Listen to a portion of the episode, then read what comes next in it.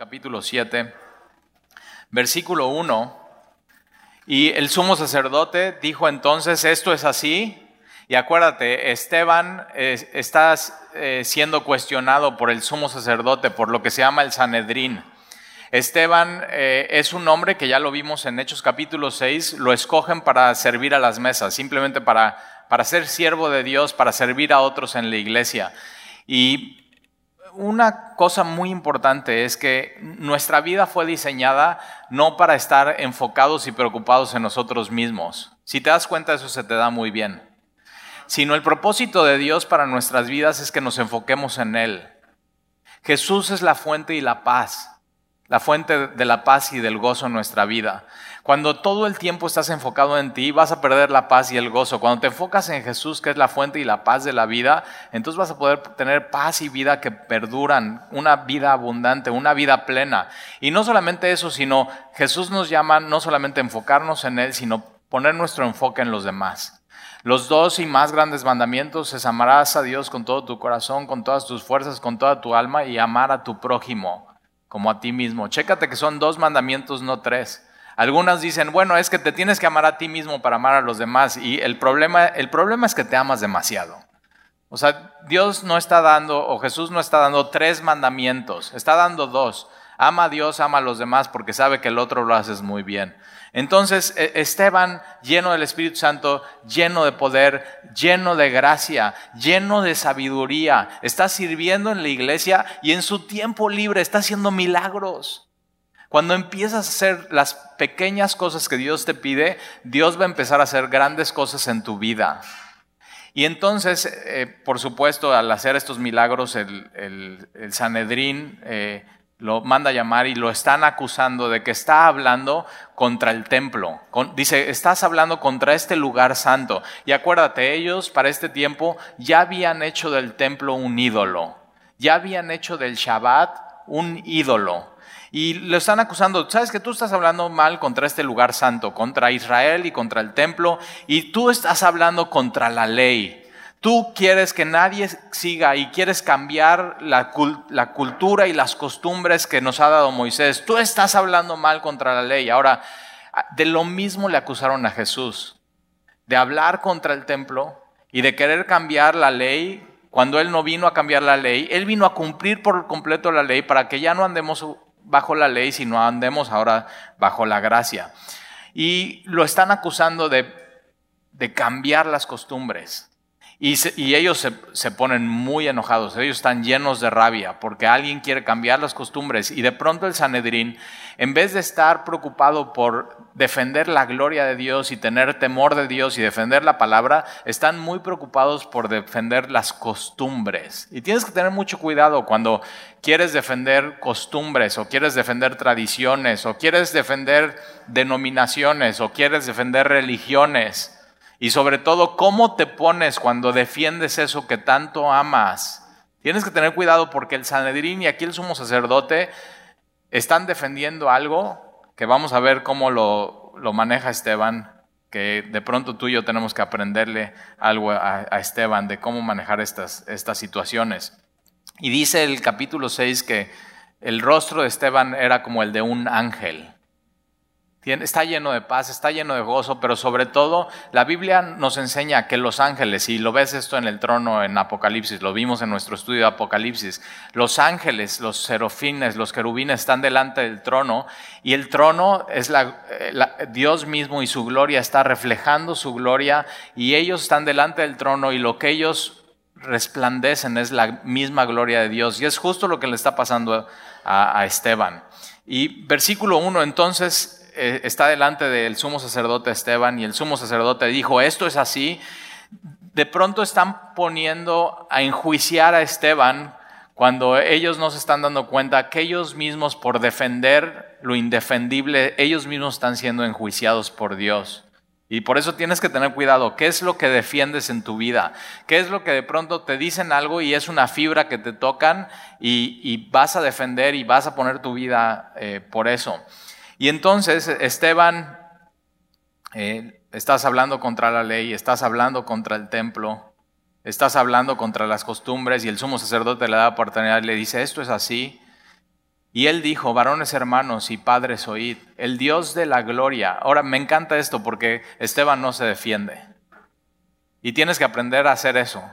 Cuando, cuando te estén atacando por ser cristiano, no, no cuando te estén atacando por ser necio o por... No, no, no. Cuando te estén atacando realmente por causa de Jesús, por causa de la justicia, no te defiendas. Tienes que ir a la palabra, tienes que hablar de Dios. Y lo que Esteban hace es que les da al sumo sacerdote y al Sanedrín una clase de historia del Antiguo Testamento, de la historia de Israel. Lo que hace Esteban es, va a trazar una línea al tiempo. ¿Alguna vez te pusieron a hacer una línea al tiempo en la secundaria? Y entonces ponías, bueno, aquí em, empezaba en este año y de aquí pasaba esto, y de aquí pasaba esto, y de aquí pasaba esto, y de aquí pasaba esto. Y, y de pronto en la línea del tiempo tú te ves hasta el final como un punto y te das cuenta, el, el mundo no empezó a girar cuando yo nací. O sea, simplemente hay una historia. Y lo que Esteban quiere hacerles ver a ellos es que Dios empezó a obrar y empezó a trabajar desde antes que existiera un territorio Israel, desde antes que existiera un templo en Jerusalén, desde antes que existiera la ley, y que hubiera costumbres y que hubiera ritos y que hubiera sacrificios y que hubiera días festivos. Dios es Dios y empezó a amar la humanidad desde antes. Y entonces Él les va a decir, el Dios de la gloria apareció a nuestro padre Abraham y traza y empieza con Abraham. En Génesis, Esteban una de las cosas que tenía es que sabía su Biblia. Y por eso es bien importante saber tu Biblia tener conocimiento de Dios, ser como un, un, obrero que no tiene nada de qué avergonzarse, que usa bien la palabra de verdad. Y él empieza en Génesis, nuestro padre Abraham, estando en Mesopotamia. En Mesopotamia es donde servían a dioses que no eran Jehová, servían a dioses extraños, eh, Mesopotamia estaba lleno de idolatría y Dios escoge un hombre de ahí donde su familia toda es idólatra. Por eso cuidado cuando dices, no, pues es que si vieras cómo era mi papá y cómo era mi abuelito y mi bisabuelito, ¿ok? O sea, Abraham tendría todos los pretextos de maldiciones generacionales y Dios decide ir con Abraham estando en Mesopotamia antes de que morase en Arán y le dijo, y fíjate, todo empieza con la voz de Dios. No había templo, no había territorio, no había circuncisión, no había diez mandamientos. Todo empieza con la voz de Dios en la vida de alguien. ¿Ya escuchaste esa voz de Dios en tu vida? ¿Ya escuchaste esa voz de Dios en tu corazón?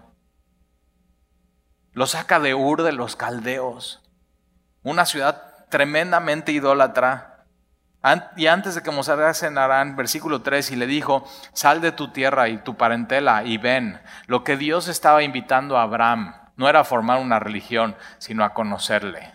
Le está diciendo, Abraham, ven, te voy a mostrar quién soy yo. Vamos a caminar juntos. Quiero que seas mi amigo. Y eso es lo que ha hecho Dios por toda la historia, por toda la humanidad. ¿Y sabes qué es lo que sigue haciendo Dios? Y en este tiempo no había templo, no había denominaciones, no había pastores celebridades, no había absolutamente nada, solamente la palabra de Dios en la vida de Abraham. Por eso cuidado con lo que defiendes, cuidado con la bandera que e, estás sacando, cuidado que cuando te toquen una fibra simplemente saltes. Porque nuestro padre Abraham estaba en Mesopotamia antes de que morase en Abraham y le dijo, sal de tu tierra y tu parentela y ven a la tierra que yo te mostraré. Nunca has tenido un amigo que está construyendo, por ejemplo, su casita, o ya la terminó de construir, o ya se la entregaron, y un amigo te dice, ¿sabes qué? Quiero que vengas y que conozcas dónde vivo. O sea, eso es de mucha intimidad, eso es de mucho amor, eso es de mucho cariño. Y Dios le está diciendo a Abraham, ¿sabes qué? Ven, te voy a mostrar algo, sígueme. ¿Ya hizo eso Jesús contigo? ¿Sabes que te voy a mostrar cosas que no has visto? Te voy a mostrar el mundo de una perspectiva que no la has visto. Te voy a dar una nueva visión, una cosmovisión cristiana, algo totalmente diferente. Vas a ver la vida desde otro enfoque, desde otro ángulo. Ven, te voy a mostrar. Sígueme. Y Dios hizo eso con Abraham. Versículo 4. Entonces salió de la tierra de los Galteos y Hebreos 11:8 dice que por la fe a Abraham, siendo llamado, obedeció para salir un lugar que había de recibir como herencia y salió sin saber a dónde iba. ¿Y no es eso el cristianismo? escuchas la voz de Dios, escuchas el Evangelio, no sabes, no, o sea, no sabes qué va a hacer Dios contigo, no tienes ni la menor idea, pero dices, ¿sabes qué? Yo, yo lo sigo. No me importa nada. Yo voy a seguir a Jesús. Yo quiero que Él me muestre, yo quiero que Él me enseñe, yo quiero ser su amigo, yo quiero pasar tiempo con Él. Y Abraham por la fe lo hace. Fíjate, y Abraham, por obedecer, por la fe fue justificado. Y Abraham creyó y le fue contado por justicia, sin haber templo, sin haber Israel, sin haber Jerusalén, sin haber los diez mandamientos, sin haber la ley, sin haber el tabernáculo, sin haber el templo, sin haber sacrificios, sin haber sacerdotes, sin haber día de reposo, sin haber circuncisión, sin haber ritos, sin haber nada. Por eso es el Padre de la fe. Simplemente creyó y entonces salió de la tierra de los caldeos y habitó en Harán, y de ahí, muerto su padre, su padre estaré. Y, algo pasa en la vida de Abraham que Dios le dice, deja a tu tierra y tu parentela. Y él se lleva a su papá, se lleva a algunos siervos y se lleva a su sobrino Lot, ¿te acuerdas? Y todo hace eso, que se detenga un poco la voluntad de Dios. Y en vez de ir directo a la tierra prometida, a la tierra que le va a mostrar Dios, se queda en Harán y su padre tiene que morir para que Abraham pueda seguir caminando. Y entonces Dios le trasladó a esta tierra, ¿a cuál? A que, donde estaban pisando Esteban, a esta tierra, Jerusalén, a Israel. Y Dios le trasladó a esta tierra en la cual vosotros habitáis ahora. Y no le dio herencia en ella, ni aun para sentar un pie. Abraham vivió como extranjero y, y, peregrino, como forastero, pero le prometió Dios que se la daría en posesión y a su descendencia después de él, cuando él aún no tenía hijo. Abraham, te voy a dar esta tierra y te la voy a dar en posesión, pero no a ti, te la voy a dar a tu descendencia. El problema es que Abraham tenía 100 años y su esposa 90. ¿Cómo le haces? pero Abraham le creyó. Y Dios hizo un milagro. Versículo 6. Y le dijo Dios así, que su descendencia sería extranjera en tierra ajena y que los reduciría a servidumbre y los maltratarían por 400 años. Y, y, Esteban ya está diciendo, eso es el éxodo. Eso es lo que puedes leer en Éxodo capítulo 12, versículo 40. Es cuando Dios de la tierra prometida los lleva a Egipto y usa Egipto para, bueno, Egipto lo está reduciendo a servidumbre, los va a maltratar, pero realmente no lo está maltratando, lo está preparando. El pueblo está creciendo y se está fortaleciendo. Versículo 7, más yo juzgaré, dijo Dios, a la nación de la cual serán siervos, y después de esto saldrán, esa palabra saldrá es Éxodo, el libro de Éxodo y me servirán en este lugar, en la tierra prometida. Fíjate cómo Esteban está anunciando y está diciendo, antes del éxodo, en Génesis, Génesis capítulo 15, Dios ya le está diciendo a Abraham lo que va a suceder con su descendencia. 400 años en Egipto. ¿Y qué crees? Tal como una línea del tiempo, sucede lo que Dios dice. Y tienes que saber esto. La línea del tiempo no la maneja la suerte, la línea del tiempo la maneja Dios. No solamente en la historia de las naciones y los gobiernos, sino también en tu vida. Dios ya sabe lo que va a pasar en tu vida. ¿Y qué crees? Dios ya vio el final de la historia. Y nos revela en Apocalipsis y ya sabes cuál es el final. ¿Nunca has visto una serie? ¿Te acuerdas de esa serie de 24 horas de Jack Bauer? O sea que está, y, son, se supone que son 24 horas y cada, cada eh, capítulo de 45 minutos es como una hora en la vida de Jack Bauer, entonces son 24 capítulos en la serie y termina eh, con un reloj contador, tit, tit, tit, y dices, no, o sea, ¿cómo puede terminar así? Y está de agarre, ¿y qué es lo que haces? Pones el siguiente. O sea, pones el siguiente. Y, simplemente se te está saliendo el corazón. Pero ¿qué pasaría si antes de ver la serie ves el final? Ya sabes qué pasa. Ya Bauer, eh, con todo y, y balazos y con todo y bombas y todo, al final, él y su familia están bien, son los héroes de la historia. Ya no sería de tanto agarre, ¿verdad? ¿No crees que tu vida sería muy aburrida si ya sabes todo lo que va a suceder en la historia? Pero ya sabemos el final, ya sabemos cómo termina y ya podemos confiar en Dios. Y Dios, Dios ya sabe el final, ya sabe todo. Versículo 8. Y le dio el pacto de la circuncisión. Ahora, primero creyó Abraham y después vino el pacto de la circuncisión. La circuncisión simplemente era una señal visible, externa y personal de una relación con Dios. Así para nosotros es el bautismo hoy. Una, una señal personal, visible, externa. En mayo lo hacemos, entonces te invitamos, vas a la playa, invitas a tus amigos y con eso les estás diciendo, yo me identifico con la muerte, te metemos al agua, muere a ti, ya no se trata de ti tu vida, se trata de Dios y de los demás y la resurrección de Jesucristo, una vida nueva. Eso es el bautismo. Para ellos eh, una señal era la circuncisión, para nosotros es dos cosas, la cena del Señor y el bautismo. Para ellos era el Shabbat. Entonces, por ejemplo, tú llegabas eh, eh, a, casa de alguien judío en el sábado y tú veías que hacía cosas diferentes que los demás naciones paganas no hacían. Y la cosa diferente, la señal externa y evidente que eran pueblo de Dios, era la circuncisión, que era algo muy personal entre ellos y Dios, y el, el Shabbat. Para nosotros es el bautismo y la cena del Señor. Y hoy, hoy vamos a tomar la cena del Señor. Y lo que es, tomamos los elementos y lo que estamos diciendo es, yo, yo soy tuyo, Señor. Tú eres mío. Es una señal externa de lo que ha pasado en nuestro interior, de lo que ha pasado en nuestro corazón. Y entonces Dios le dio el pacto de la circuncisión y así Abraham engendró a Isaac y le circuncidó al octavo día. Isaac a Jacob y Jacob, que acuérdate, pelea con Dios y Dios le cambia el nombre a Israel.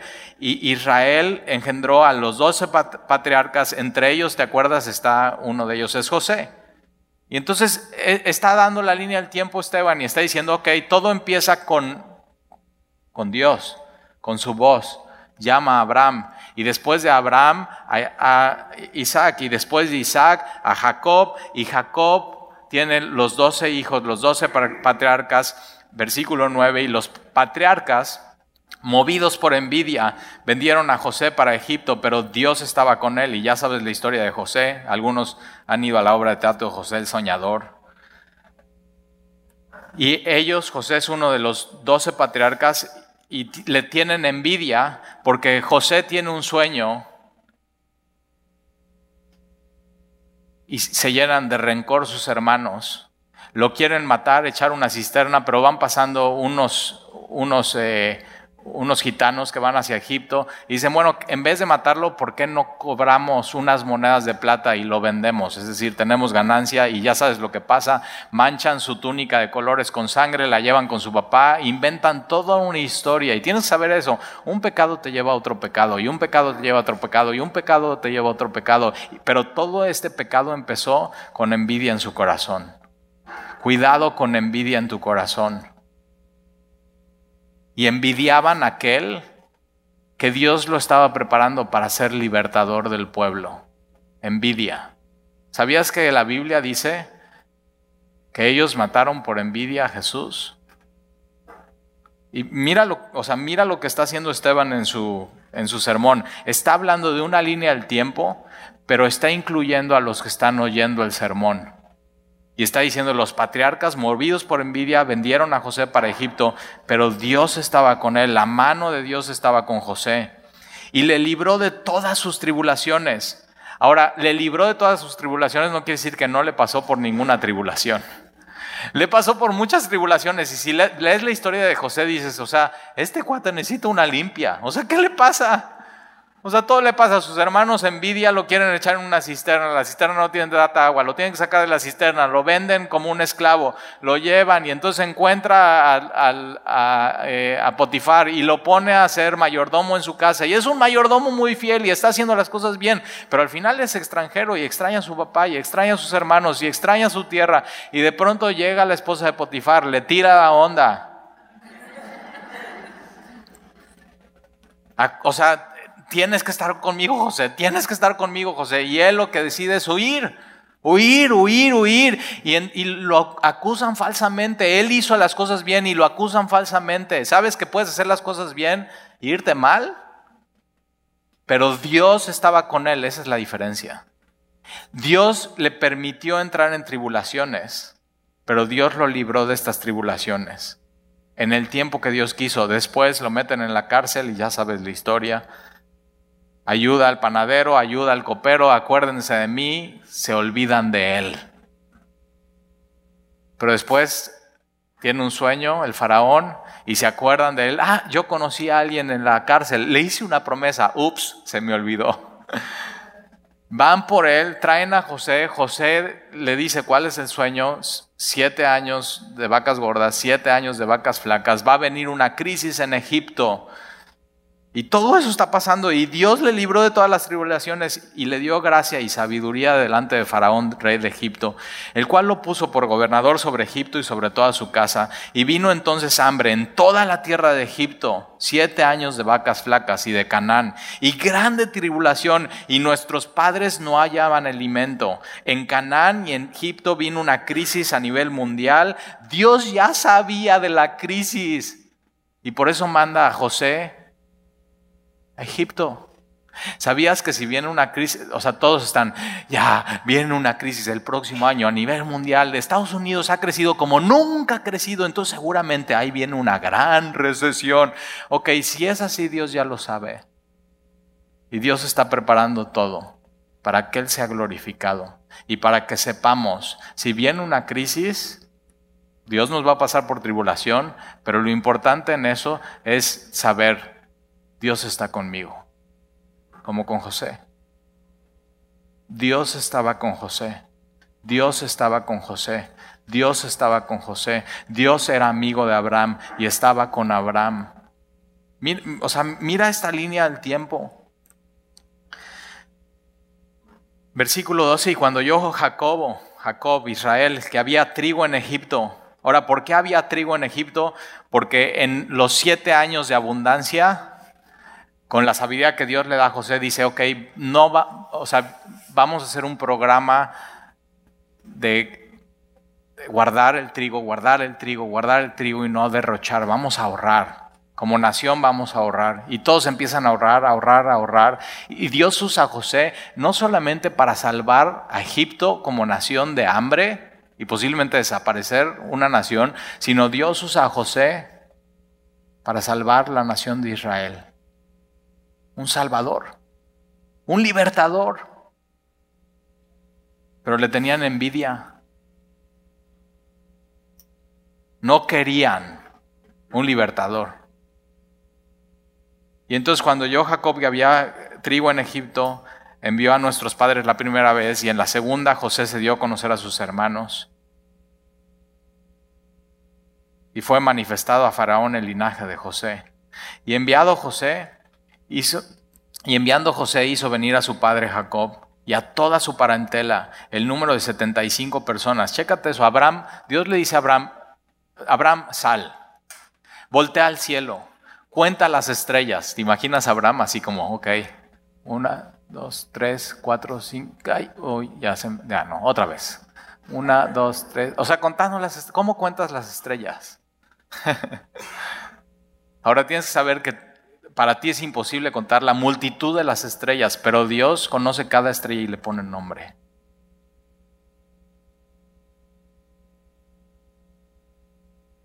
Y dice, así como la multitud de las estrellas, así como la arena al mar, así va a ser tu descendencia. Pero ¿qué crees? En este tiempo, en el tiempo de José, solamente son 75. Y yo digo, pues eso no es tanta multitud. O sea, una familia de 75. En el tiempo de nuestros bisabuelos tenían 13 hijos. Y 13 hijos que tuvieran 13 hijos. Y eso ya, o sea, lo rebasamos los mexicanos.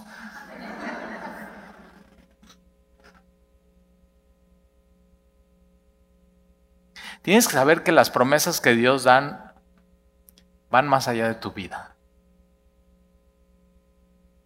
Van más allá de tu vida. Dios lo que estaba haciendo es trazar una línea al tiempo que iba a impactar a la humanidad. Versículo 15. Así descendió Jacob a Egipto, donde él murió, y también nuestros padres, o sea, los patriarcas, todos, José, incluyendo versículo 16, los cuales fueron trasladados a Siquem y puestos en el sepulcro que a precio de dinero compró Abraham de los hijos de Amor en Siquem, versículo 17, pero cuando se acercaba el tiempo de la promesa que Dios había jurado a Abraham, el pueblo creció y se multiplicó en Egipto 400 años. El pueblo, eh, ellos lo que querían es, es oprimir al pueblo y el pueblo en Egipto Egipto fue un vientre para el pueblo de Israel donde creció y se multiplicó y se fortaleció y de 75 personas el pueblo creció a más de 2 millones. No se podía contar. En 400 años, versículo 18, hasta que se levantó en Egipto otro rey que no conocía a José, el cual José tenía una historia y simplemente se olvidan de esa historia de José, cómo ayudó al pueblo de Egipto, versículo 19. Y este rey, usando de astucia con nuestro pueblo, maltrató a nuestros padres a fin de que expusiesen a la muerte a sus niños para que no se propagasen. Y en aquel mismo tiempo nació Moisés. Éxodo capítulo 2. Entonces la línea del tiempo es Abraham, Isaac, Jacob, José, Moisés, y lo está llevando por toda una línea de tiempo para que se den cuenta. Jesús no fue un accidente. Hay una línea del tiempo que va mucho más allá de tu vida misma, que Dios estaba preparando todas las cosas. Y en aquel tiempo nació Moisés y fue agradable a Dios otra vez, como Abraham, como Isaac, como Jacob, como José. Simplemente agradaron a Dios y, todo era por gracia y por fe, como sigue siendo hoy. Y fue criado tres meses en casa de su padre y de su hermano Aarón y su hermana María, versículo 21, pero siendo expuestos a la muerte, la hija de Faraón le recogió y le crió como hijo suyo, y fue enseñado Moisés en toda sabiduría de los egipcios y era poderoso en sus palabras y obras. Y cuando hubo cumplido la edad de 40 años, le vino al corazón el visitar a sus hermanos, los hijos de Israel. ¿Quién crees que puso en el corazón de Moisés esto? Dios. Versículo 24, y al ver a uno que era maltratado, lo defendió. Entonces, estos hombres tenían algo en común. Dios los estaba levantando para ser libertadores y para ser salvadores del pueblo. José, Moisés. Y entonces él al ver a que uno era maltratado lo defendió, hirió al Egipto y vengó al oprimido. Ahora esto Moisés lo hizo en sus fuerzas y mató a uno. Pero tienes que saber esto, que cuando lo hace en el espíritu, mata todo un ejército. Y no lo entierra bajo arena, queda enterrado bajo el mar. Es la diferencia. Versículo 25. Pero él pensaba que sus hermanos comprendían que Dios les daría libertad por mano suya, que Moisés iba a ser un libertador. Él, él pensaba que sus hermanos, los judíos, iban a comprender, iban a entender el plan de Dios, más ellos no lo habían entendido así. No querían a Moisés como libertador. No querían a José como libertador. Y al día siguiente se presentó uno de ellos que reñía y le ponía en paz diciendo, varones hermanos, ¿por qué se maltratan los unos a los otros? Y entonces el que maltrataba a su prójimo le rechazó diciendo, ¿quién te ha puesto por gobernante y juez sobre nosotros? Entonces chécate esta escena. Hay dos judíos israelitas que se están peleando y se están hiriendo y papá, se están dando con todo. O sea, sin misericordia. Y Moisés ve esto y les dice, hey, ¿qué están haciendo? ¿Por qué se están golpeando los unos a los otros? ¿Por qué se están hiriendo? Y de pronto estos dos que se estaban dando con todo se voltean y dicen, ¿tú quién eres? Y se van contra Moisés. ¿Tú quién eres? ¿Quién te ha puesto por gobernante ¿Quién te ha puesto por juez sobre nosotros? No necesitamos un gobernante, no necesitamos nadie sobre nosotros, no necesitamos un juez, no necesitamos un libertador, no necesitamos un salvador. Fíjate, en la línea del tiempo se repite cómo Dios trata con el hombre y en la línea del tiempo se repite cómo el hombre está reaccionando a Dios, cómo el pueblo está reaccionando a Dios. Versículo 28. ¿Quieres tú matarme como mataste ayer al egipcio? Al oír esta palabra, Moisés huyó y vivió como extranjero en tierra de Madián, donde engendró dos hijos. Y él, él estuvo ahí simplemente pastoreando las ovejas de, de su suegro. Y si alguna vez has trabajado con tu suegro, sabes lo desanimante que puede ser eso en tu vida. O sea, él pensó que ya no tenía opción, que ya, esa, esa, va a ser mi vida. Yo pensé que iba a ser un libertador de mi pueblo y que Dios me iba a usar. Y estoy aquí cuidando las ovejas de mi suegro. O sea, ya, esa es mi vida. Y mira lo que pasa en versículo 30, pasando 40 años. Y pasando 40 años, Moisés para eso ya tiene 80, haz la cuenta. Y hay gente que ya llega a los setenta y tantos, ochenta, y dice, no, pues ya, o sea, mi vida, mi vida va para abajo. Y sabes qué? Es cuando la vida de Moisés va a ser más emocionante que nunca. ¿Por qué no pones tu vida en manos de Dios? Y versículo 30. Y tú, tú tienes 40 y ya sientes que vas para abajo. Eh, el servir a Dios no se trata de una edad en específico. Versículo 30, y pasando 40 años, un ángel se le apareció en el desierto del monte Sinaí, el mismo monte donde después Dios va a dar la ley, en la llama de fuego de una zarza, una llama de fuego que no está consumiendo la zarza, y entonces Moisés mirando, o sea, Moisés era un mirón. Tienes que aprender a ver el, mundo con los ojos que Dios quiere que veas. Una de las oraciones que tenemos aquí en Semilla cada semana es, Señor, enséñanos lo que tú quieres que nosotros veamos. Hay muchas distracciones en el mundo. Eh, Señor, enséñanos qué es lo que nosotros tenemos que ver esta semana. Y entonces Moisés mirando se maravilló de la, de la visión. Si piensas que a los 80 nada te va a maravillar, creo que Dios sí te puede maravillar. Y acercándose para observar, vino a él la voz del Señor, igual que Abraham. No había templo, no había sacrificios, no había vestiduras sacerdotales, no había rituales, no había días especiales, no había circuncisión, no había ley, no había nada y lo único que fue es la voz de Dios y eso se repite en cada uno de estos. Y entonces Moisés recibió la voz, la voz del Señor. Versículo 32, yo soy el Dios de tus padres, el Dios de Abraham, Dios de Isaac, Dios de Jacob. Él es el Dios, no era el Dios, es el Dios porque es el Dios de los vivos. Tenemos un Dios vivo que es Dios de los vivos, Abraham, Isaac, Jacob, y Moisés temblando no se atrevía a mirar y le dijo al Señor, quita del calzado de tus pies porque el lugar en que estás es tierra santa. La tierra santa es el lugar en donde está Dios. Ellos ya habían convertido su lugar como un Dios. Tenemos que tener cuidado. ¿Qué defiendes en tu vida? ¿Qué es santo para ti?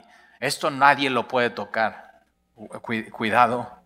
Versículo 34, ciertamente he visto la aflicción de mi pueblo que está en Egipto, le dice Dios a Moisés, ciertamente he visto, ¿sabes que Dios ve la aflicción? Por la aflicción que estás pasando. Dios ve la aflicción de tus hijos, Dios ve la aflicción de tus, de tus padres, Dios ve la aflicción de tus abuelos, Dios ve la aflicción de tus amigos, Dios ve. Tienes que confiar en Él. Él está viendo todo y lo ve con mejor claridad de lo que tú lo ves. Y Dios dice, ciertamente he visto la aflicción de mi pueblo que está en Egipto. Lo están oprimiendo y he oído su gemido. Esto es oración. Dios está oyendo todo el tiempo nuestro gemido. Dios está oyendo todo el tiempo nuestros suspiros. Dios está oyendo todo el tiempo nuestro corazón. Y puede ser que tú vengas hoy a orar y digas, no sé ni qué orar. ¿Sabes que Simplemente pon tu corazón en manos de Dios. Y Señor, no sé qué orar. Y haces esto así. Eso es una oración que toma el Espíritu Santo, la traduce a Dios y es seguro que Dios la contesta. Viene de tu corazón. Es una de las oraciones más puras. Romanos dice que son gemidos indecibles, que no se pueden comprender, que no, no, no, no tienen una traducción. Cuando no sepas qué orar, simplemente ponte en manos de Dios y haz eso. Y Dios ve, Dios oye y Dios desciende para, y he descendido para librarlos. Cuando Dios ve y oye, Él obra. Él es, ese es nuestro Dios, es un Dios vivo. Este es nuestro Dios, Él, él acciona, él, él es el verbo. Ahora pues ven, te enviaré a Egipto. Pero mira, Antes de enviarlo a Egipto, le dice, ven. Lo mismo que Abraham. Abraham, ven conmigo, camina, te voy a mostrar, te voy a enseñar quién soy yo. Moisés, Moy, ven. Antes de enviarte, ven, quiero que estés conmigo, te voy a enseñar quién soy yo. Versículo 35. A este Moisés, a quien habían rechazado, diciendo, ¿quién te ha puesto por gobernarte y juez? A este lo envió Dios. Subraya esto, lo envió Dios. A José lo envió Dios a Egipto. A Moisés lo envió Dios como gobernante y libertador. Por mano del ángel que se le apareció en la zarza. Este lo sacó habiendo hecho prodigios y señales. Y, subraya esto, hecho prodigios y señales. Esa palabra lo sacó es el éxodo hecho prodigios y señales en la tierra de Egipto y en el Mar Rojo y en el desierto. E, esta palabra en el desierto es por el, libro de números que estamos estudiando los miércoles. El libro en judío, para los judíos es en el desierto, así empieza el libro. Y en el desierto estuvo por 40 años. Este Moisés es el que dio a los hijos de Israel eh, es el que dijo a los hijos de Israel, profeta os levantará el Señor vuestro Dios de entre vuestros hermanos, como a mí, a él oiréis. Moisés les está diciendo a ellos, chicos, va a venir un profeta que Dios va a levantar entre ustedes. A él escuchen, a él escuchen. Él, está hablando de Jesús. A él escuchen. Y Moisés, es, sin, sin saber, está hablando de Jesucristo. Versículo 38. Este es aquel Moisés que estuvo en la congregación en el desierto con el ángel que le hablaba eh, en, el monte Sinaí y con nuestros padres, y que recibió palabras de vida para darnos. Él tenía los mandamientos de Dios, bajaba del Sinaí y le daba los mandamientos a Dios al pueblo, versículo 39, al cual nuestros padres no quisieron obedecer. Dios le estaba dando a Moisés la ley y la palabra. Moisés bajaba del monte y decía, aquí está la ley, aquí está la palabra. Y el pueblo no quiso obedecer un pueblo rebelde. Y si lees Éxodo y Números, vas a terminar así, hasta el K de ellos. Y dices, ¿cómo es posible que sean así? La ley vino por mano de Moisés y ellos no quisieron obedecer. Y frente a Esteban están defendiendo la ley. ¿Cómo es posible que quieran cambiar nuestra cultura? y están hablando mal acerca de nuestra ley, están defendiendo algo que ellos no han obedecido.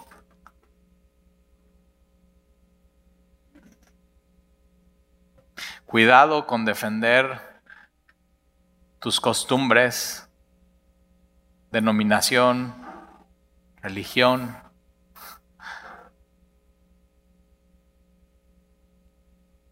Cuidado con defender algo que es indefendible cuando tú ni siquiera lo cumples, lo haces, lo crees.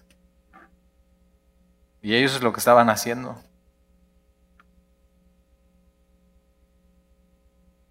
Versículo 39, al cual nuestros padres no quisieron obedecer, sino que le desecharon y en sus corazones se volvieron a Egipto. O sea, ¿por qué nos sacaste de Egipto, Moisés? ¿Por qué nos sacaste de Egipto, Moisés? ¿Por qué ahí estábamos mejor?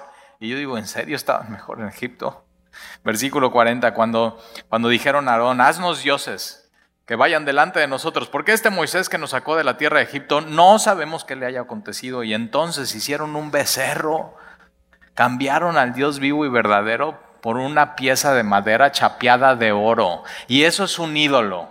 Un ídolo por fuera está chapeado de oro y puede ser muy resplandeciente, pero sabes que por dentro es madera y está hueco. Por eso es tan torpe la idolatría. Porque cuando queman este ídolo, se hace pedazos y, y se hace cenizas. Por eso Dios en los mandamientos dice, no te harás ídolo no te harás imágenes. Y ellos lo que hacen, lo primero que hacen es que se hacen un becerro y ofrecen sacrificio al ídolo y en obras de sus manos se regocijaron y Dios se apartó y los entregó a que rindiesen culto al ejército del cielo. El ejército del cielo son las estrellas. Por eso cuidado, o sea, he cachado a cristianos que dicen, ay, ¿qué día naciste? No, pues yo nací en mayo 25. Ay, eres Géminis. Y yo digo, ¿qué? ¿Vas a dejar que las estrellas determinen tu futuro, tu destino, tu carácter y tu comportamiento? ¿Y cómo te va a ir este mes? Eso es lo que estaba pasando aquí. Dios es el creador de las estrellas y les pone nombre. No, no puedes basar tu vida en base a las estrellas. Tienes que basar tu vida en base a la palabra. Y Dios se apartó de ellos y los entregó. Órale, ¿quieren eso? Rindan culto al ejército del cielo, como está escrito en el libro de los profetas. ¿Acaso me ofreciste víctimas y sacrificios en el desierto por 40 años, casa de Israel? Y eso lo dice Isaías y Amós. Antes bien, llevaste el tabernáculo de Moloch. Y Esteban está diciendo, no se hagan, ustedes están defendiendo el tabernáculo y el templo. Y en el desierto, nuestros padres llevaban el tabernáculo de Moloch y la estrella de vuestro Dios Renfán. O sea, ahí una eh, estrella, hacían collares y aretes y pulseritas y figuras que os hiciste para adorarlas, rompiendo uno de los diez mandamientos, os transportaré pues más allá de Babilonia y les está recordando Esteban el cautiverio por rebelarse contra Dios, versículo 44. Tuvieron nuestros padres el tabernáculo del testimonio. En el desierto, cuando había ordenado Dios, cuando, Dios eh, cuando dijo a Moisés que lo hiciese conforme al modelo que había visto. Entonces Dios le dice a Moisés, hazte este tabernáculo va a tener estas medidas, va a hacer estos materiales, vas a poner estos muebles en el tabernáculo, vas a tener un lugar santo, vas a tener un lugar santísimo, afuera vas a tener, ok. Y ellos, en vez de preferir el modelo que Dios les había dado, prefirieron el tabernáculo de Moloch. En vez de adorar un Dios vivo, estaban adorando al Dios de Renfán. Y en vez de adorar al Dios vivo y verdadero, estaban adorando a pedazos de madera chapeados de oro. Versículo 45, el cual, recibiendo a su vez por nuestros padres, lo introdujeron con Josué. Entonces ya va Josué al libro de Josué en tu Biblia. Entonces fíjate, está diciendo, eh, todo empieza con Abraham, Isaac, Jacob, Israel, José, Moisés, Josué. Todo, todo todo viene el perfecto plan de Dios para culminar en el Evangelio. Y lo introdujeron con Josué al tomar posesión de la tierra. ¿Y te acuerdas eh, cuando están dando vueltas para conquistar la tierra de, Canaán y los muros caen en Jericó? Lo que traen es, es esto, es el, el arca del Señor, a los cuales Dios arrojó de la presencia de nuestros padres hasta los días de David. Te tienes que saber así la Biblia. Abraham, Isaac, Jacob, José, Moisés, Josué, David. ¿Y después de David quién sigue? Salomón. Versículo 46. Y este David halló gracia delante de Dios otra vez, igual que Abraham, igual que Isaac, igual que Jacob igual que José, igual que Moisés, igual que Josué. David halló gracia delante de Dios y pidió proveer tabernáculo para el Dios de Jacob. Hasta este punto no hay tabernáculo, hasta este punto no hay templo. Y David se le ocurre la gran idea, vamos a hacerle un templo a Dios. Y Dios dice, no, David, tú no me lo vas a hacer, me lo va a hacer Salomón, versículo 47, más Salomón le edificó casa, eso viene en Primera de Reyes. Versículo 48, si bien el Altísimo no habita en templos hechos de mano, como dice el profeta, Dios no habita en templos hechos de mano. Pregunta, ¿hasta este punto Dios había obrado con templo sin templo? Sin templo. Y simplemente es una, Salomón dice, vamos a edificarle casa. Y los profetas dicen, el cielo es mi trono, la tierra el estrado de mis pies. ¿Qué, ¿Qué, casa me edificaréis? Dice el Señor. ¿O cuál es el lugar de mi reposo? No hizo mi mano todas estas cosas. Y si ustedes me hacen templo, no las piedras para el templo yo las hice. No las matemáticas, que son las cosas que no se ven, para medir dónde poner las rocas, yo las hice, no la creatividad, no la gente, no las manos que van a colocar las piedras, yo las hice. Entonces se trata del templo, se trata de Dios. Y ellos estaban idolatrando el templo, estaban protegiendo lo, indefendible. ¿No hizo mi mano todas estas cosas? Y, fíjate cómo termina con, con los profetas hablando de, de Isaías. Esta es una cita de Isaías. Entonces fíjate. Abraham, Isaac, Jacob, José, Moisés, Josué,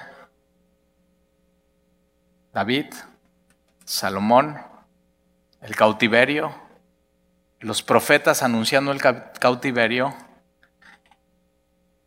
y después Jesús. Todo conectado por una línea de tiempo. Él estaba anunciando a Jesús, él estaba anunciando al Cristo.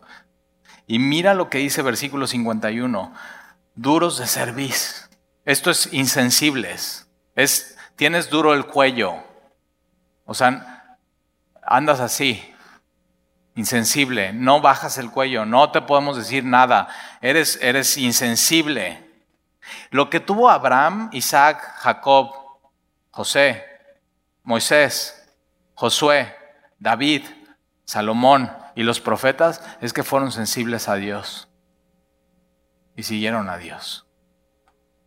Y estos hombres son unos insensibles, incircuncisos de corazón, podían tener la circuncisión, podían cumplir el Shabbat, pero realmente su corazón estaba alejado de Dios.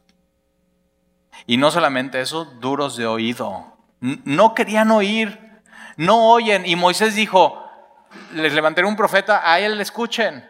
Y ellos simplemente no querían oír. Vosotros resistís siempre al Espíritu Santo. Es la historia del tiempo. Siempre habrían resistido al Espíritu Santo. Desde Abraham hasta David, Salomón, los profetas, Juan el Bautista, Jesús. ¿Y te acuerdas? Después de Jesús, que fue juzgado por el Sanedrín, realmente el Sanedrín estaba juzgado por las palabras de Jesús, pero después en Hechos se para Pedro y Juan frente al Sanedrín. ¿Y qué les hacen? Dejen de hablar de Jesús y les amenazan. Después a los doce todos los encarcelan. Dios los libera. Están predicando de Jesús en el templo. Los manda a traer el Sanedrín. ¿Te acuerdas todo eso? ¿Y qué les hacen? Les azotan. Y Esteban está hablando de Jesús. A los primeros les amenazaron, a los segundos les azotan y a Esteban lo van a terminar matando. El problema en la línea del tiempo de la humanidad no es Dios es el hombre. Simplemente resiste al Espíritu Santo, como vuestros padres, así también vosotros. Versículo 52, ¿a, ¿a cuál de los profetas no persiguieron? ¿Por qué perseguían a los profetas? Por decir la verdad. ¿A cuál de los profetas no persiguieron a vuestros padres y mataron a los que anunciaron de antemano la venida del justo, de quien vosotros ahora habéis sido entregadores y matadores? Ellos, ellos no querían a Jesús, ellos no querían a los apóstoles, ellos no querían a Estefan. Esteban, porque ellos no querían un libertador, no querían escuchar. Eran rebeldes. Ese es el problema del hombre.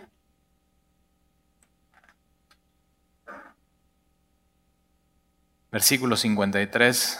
Vosotros que recibiste la ley por disposición de ángeles, la ley fue recibida por medio de Moisés en el monte y fue dada al pueblo vosotros que recibiste la ley por disposición a los ángeles y no la guardaste. Están defendiendo la ley que nunca obedecieron. Están defendiendo las costumbres que nunca siguieron.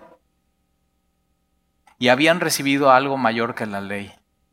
Porque la ley, Juan capítulo 1 dice que vino por medio de Moisés, pero la gracia y la verdad por medio de Jesucristo. Y tampoco quisieron recibir a Jesucristo. Y no quisieron obedecerle y no quisieron seguirle y no quisieron oírle. Versículo 54. Oyendo estas cosas, ¿qué cosas? La Biblia. oyendo lo que dice la Biblia, oyendo una línea del tiempo, oyendo lo que dice el Antiguo Testamento, se enfurecían en sus corazones, llenos de furia, y crujían sus dientes contra él. Y Jesús dice, por sus frutos los conocerán. Ve la persona de qué está llena. Ahora, ¿cómo sabes de qué está llena? Por lo que dice, por lo que piensa y lo que hace. No podemos ver el corazón, pero sí podemos ver lo que hacen, lo que piensan y lo que dicen. Y por sus frutos los vas a conocer. Y fíjate, ellos que decían proteger la ley, amar la ley y estar pro del templo, están llenos de furia en sus corazones y crujen sus dientes contra él. Pero Esteban, lleno del Espíritu Santo, por sus frutos los conocerán. Lleno de amor, lleno de la palabra, ¿Te imaginas qué pasaría que todos los que sirven en Semilla y en todas las iglesias de Veracruz conocieran la Biblia como la conoce Esteban? Y saben, la línea del tiempo, todo era y apuntaba a Jesús, al Mesías. Pero Esteban, lleno del Espíritu Santo, puesto los ojos en el cielo, vio la gloria de Dios. Por eso su rostro es como la de un ángel. E-, esto tuyo un día lo vamos a ver. Y hay gente que dice, es que yo ya quiero ver la gloria de Dios, o sea, ya quiero ver la gloria de Dios por completo. Y digo, ¿estás dispuesto a que te apedrenen hoy?